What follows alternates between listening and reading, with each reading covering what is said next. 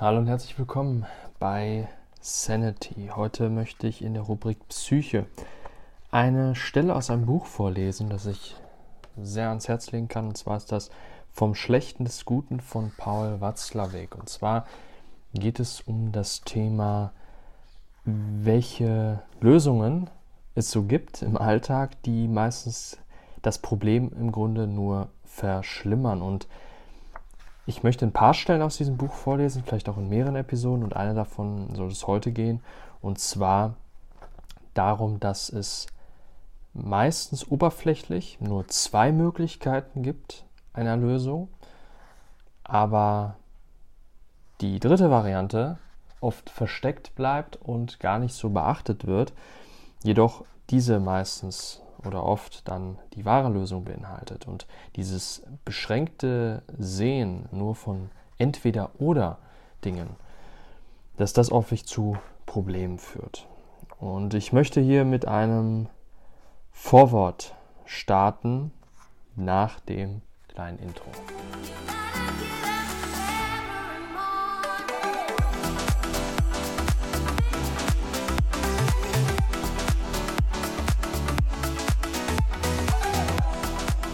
Zwar ist das Vorwort einmal von Watzlawick, wie das ganze Buch ja auch selber geschrieben, und zwar folgendermaßen, wo er das so ein bisschen gut erklärt, was es mit diesen Lösungen auf sich hat, wie er sie nennt. Und zwar, es gibt gewisse Lösungen, für die noch keine zutreffende Bezeichnung existiert und die man vielleicht Patentlösung nennen könnte. Dieses Wort ist kein Druckfehler, sondern der Versuch einer Zusammenziehung von zwei Begriffen. Jedermann weiß, was man als Patentlösung bezeichnet. Also etwas, wo man sagt, das ist die Lösung für ein spezifisches Problem und das in allen Fällen. Beispielsweise die Patentlösung für den Wechsel eines Reifens ist ein Schema F, in dem man das Auto aufbockt und so die Reifen löst mit einem gewissen Werkzeug. Das ist eine Patentlösung. Der Ausdruck Endlösung dagegen ist in seiner schaurigen Bedeutung nur uns älteren Europäern noch unmittelbar bekannt, aber ich denke auch, da muss ich jetzt gar nicht weiter ausholen. Eine Patentlösung, also End mit END und Pat davor, Patentlösung, wäre demnach eine Kombination der beiden Begriffe.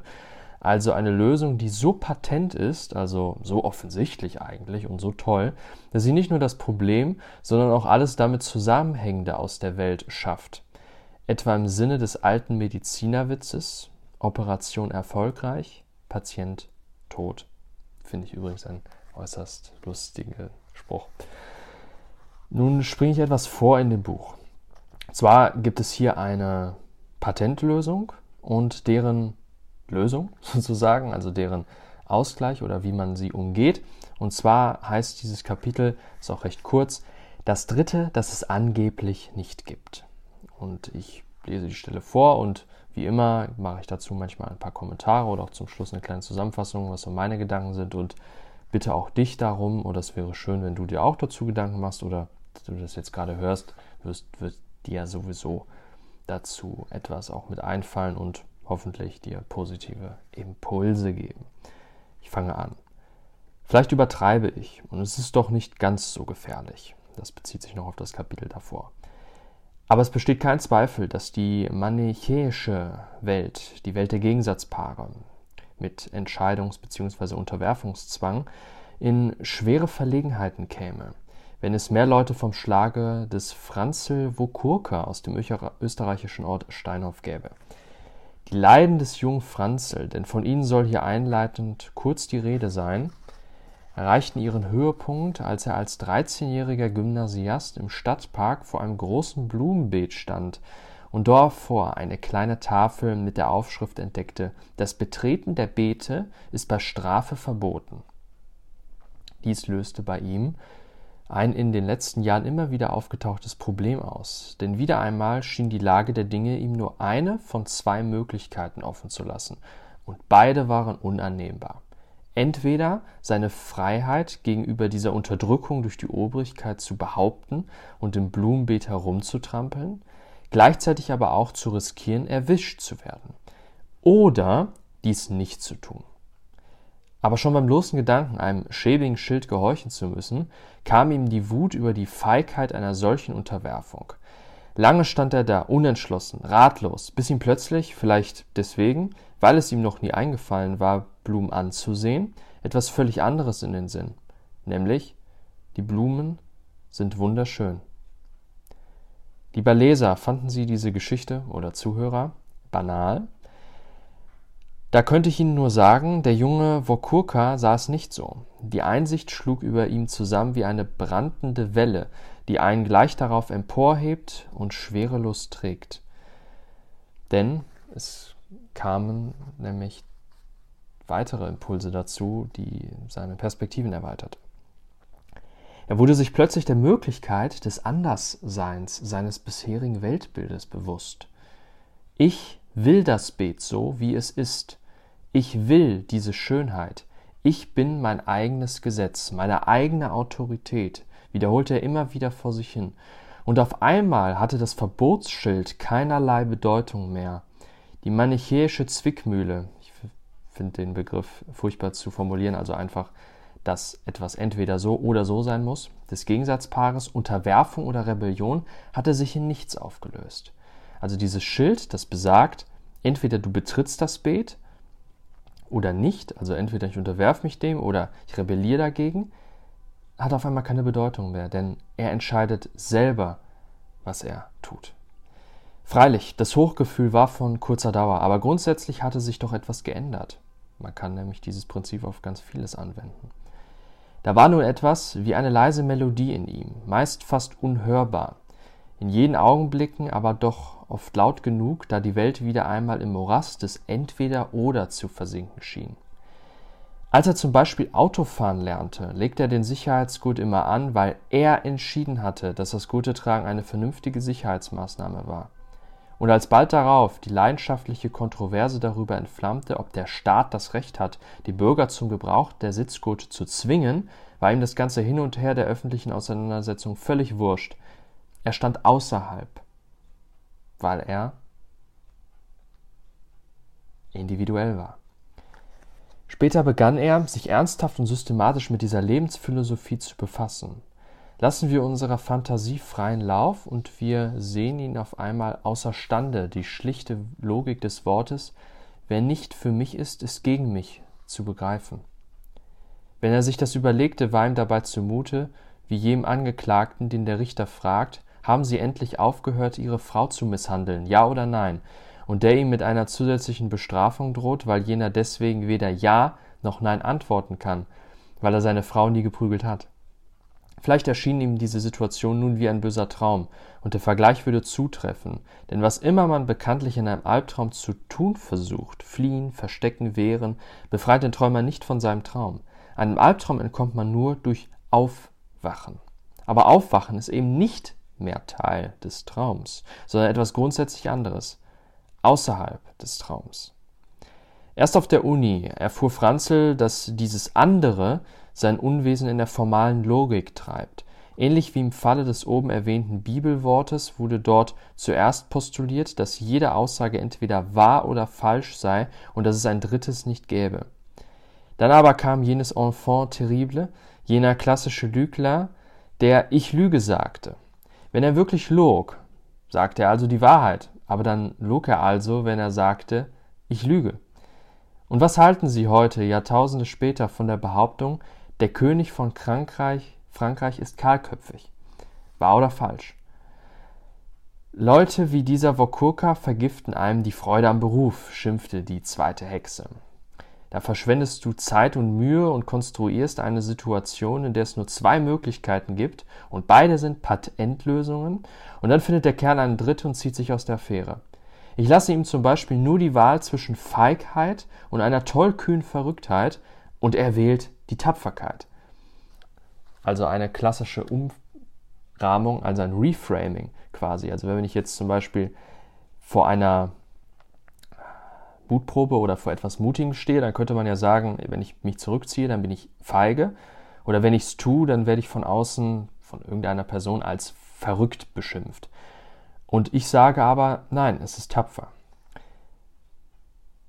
Weiteres Beispiel, ich versuche in ihm Umlust vor etwas zu erwecken, damit er der Lust nachzujagen beginnt. Und ihnen ist das eine wie das andere gleichgültig. Und kürzlich wollte ich ihn durch andere Leute dazu zwingen, klipp und klar anzugeben, ob er an Gott glaube oder nicht. Und er zuckte nur die Achseln und zitierte Kant, wonach Gott, wenn es ihn gibt, in seinem Wesen nicht erkannt werden könnte. Daher, so Wokurka, sei dieser ewige Streit zwischen Gottesgläubigen und Atheisten für ihn ein Pseudoproblem. Er sei Agnostiker. Ich weiß jetzt gerade nicht, was das ist. Und ich weiß sogar, dass er schon damals, 1942, seine Heimtücke so richtig freien Lauf ließ. Ihr wisst, damals begann es unserem gottgesandten, heißgeliebten Endlöser an den Kragen zu gehen. Und er ließ daher diese schönen Plakate ankleistern. Nationalsozialismus oder bolschewistisches Chaos.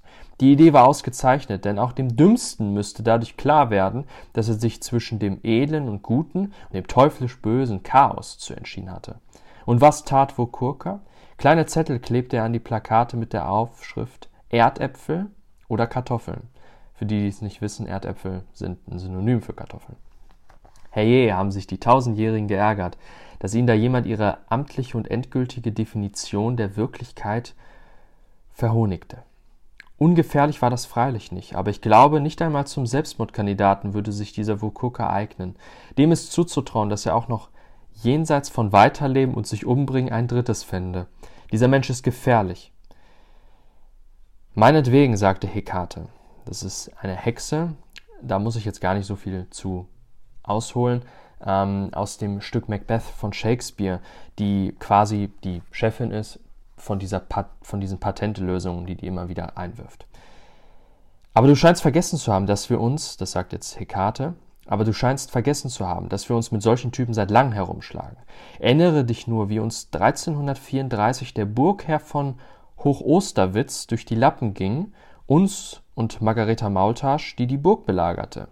Nur ein Ochs und ein Sack Gerste waren ihm noch verblieben, und statt zwischen Kapitulation und Hungertod zu wählen. Was tat der Kerl? Jedes Schulkind weiß es, ist wirklich eine wahre Geschichte. Er lässt den Ochsen schlachten und die Gerste in den Bauch stopfen und das Ganze über den Burgfelsen hinunter vor Margaretas Lager werfen, also die, die die Burg erobern wollte. Und diese Margareta sagt sich dann, was hat es für einen Zweck, noch weiter zu belagern, wenn die so viel zu essen haben, dass sie uns davon abgeben können. Und abgezogen sind sie dann. Und die auf der Burg haben sich natürlich totgelacht.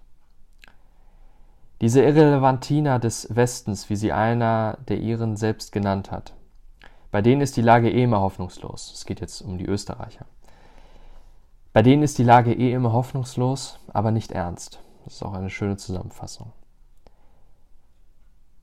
Dieses ausgeschlossene oder was an der Oberfläche nicht zu sehende Dritte scheint es also zu geben. Aber es lebt halt eben im Verborgenen, im Schatten des gesunden Menschenverstandes, für den die Welt klar und verlässlich in unversöhnliche Gegensätze geteilt ist. Laoze nennt es nicht das Dritte, sondern den ewigen Sinn. Nur ist leider auch dieser Name ein Gefangener der manichäischen Welt, da er seinen Gegensatzteil im ewigen Unsinn hat. Ist das vielleicht der Grund, weshalb es Religionen gibt, in denen Gott nicht benannt werden darf?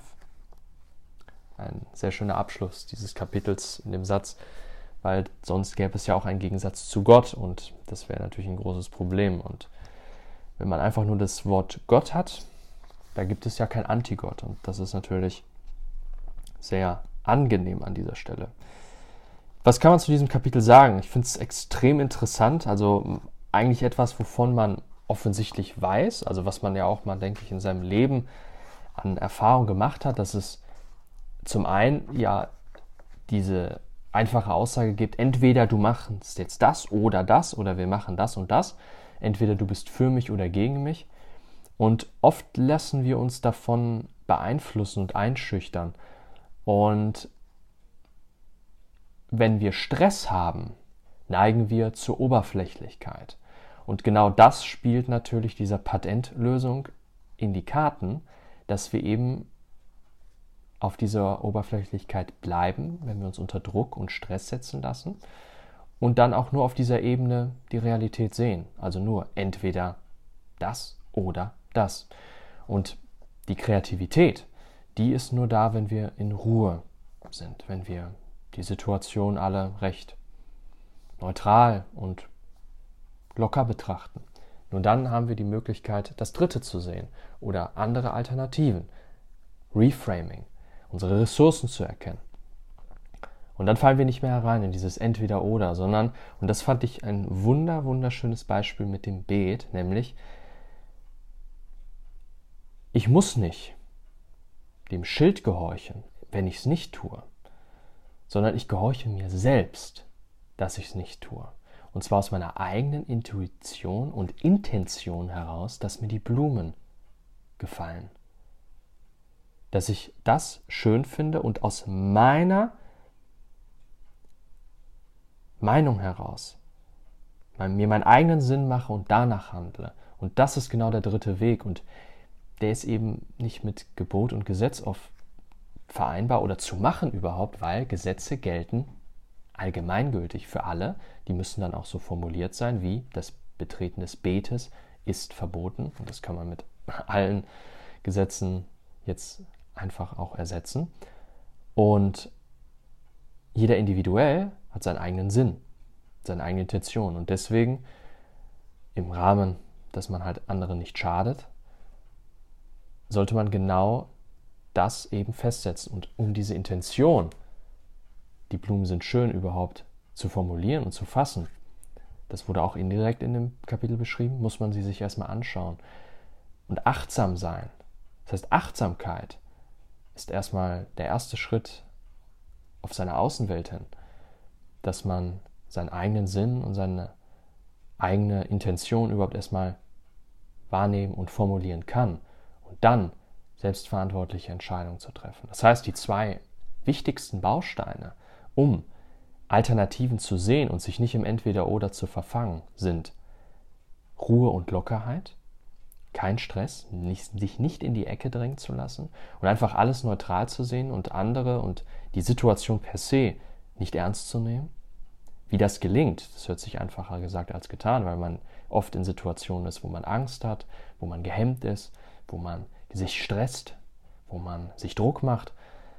Wie das genau gelingt, das möchte ich in der späteren Episode in diesem Podcast noch genauer formulieren, denn dort gibt es sehr gute Impulse, die man sich, seinem inneren Kind, seinem Unterbewusstsein geben kann, damit man die Dinge zunehmend locker und neutral sieht, egal was es ist. Und das Zweite ist eben, dass man sich Zeit nimmt, Achtsamkeit hat und die Umwelt einfach fokussiert wahrnimmt. Und diese Lockerheit und die Achtsamkeit gehen natürlich Hand in Hand, weil wenn ich viel Stress habe, dann kann ich auch schlecht in die Achtsamkeit gehen. Aber wenn ich versuche achtsam zu sein, verringert sich auch mein Stress. Also da haben wir eine sehr schöne Wechselwirkung. Ich hoffe, dieses Kapitel und meine, meine, kleine Lesung und meine Kommentare dazu haben dir gefallen, haben dir ein paar nette Impulse gegeben. Vielleicht hörst du es morgens oder abends rund um das Thema Gesundheit im Einklang von Körper und Psyche, denn nur das kann Gesundheit sein. Und das ist das Motiv und der Sinn von Sanity, die hier diese Impulse zu geben.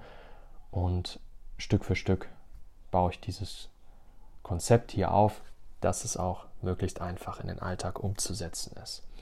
Da gerne auch mein Newsletter abonnieren kostenlos unter motion-confidence.com slash news slash value letter. Entschuldigung, findest du auch in den Show Notes im Podcast und dort bekommst du, wenn du dich einträgst, ein kleines Geschenk, nämlich ein E-Book im Wert von 14 Euro, vollständig kostenlos, wo es darum geht, wie deine Psyche aufgebaut ist, welche Anteile es in der Psyche gibt und warum es normal ist, dass wir desorientiert sind, dass wir uns selbst sabotieren oder dass es manchmal so einem vorkommt, woher Ängste kommen im Grundsatz. Und da freue ich mich, wenn du da reinschaust. Wie gesagt, du bekommst es kostenlos, wenn du dich in den Value Letter, so nenne ich ihn, also halt ein Newsletter mit vielen Werten einträgst. Weiter gibt es dort auch viele Impulse rund um das Thema Gesundheit, Psyche, interessante Studien und gerne dort vorbeischauen und ansonsten bis zum nächsten Mal. Dein Tim. refuse to regret.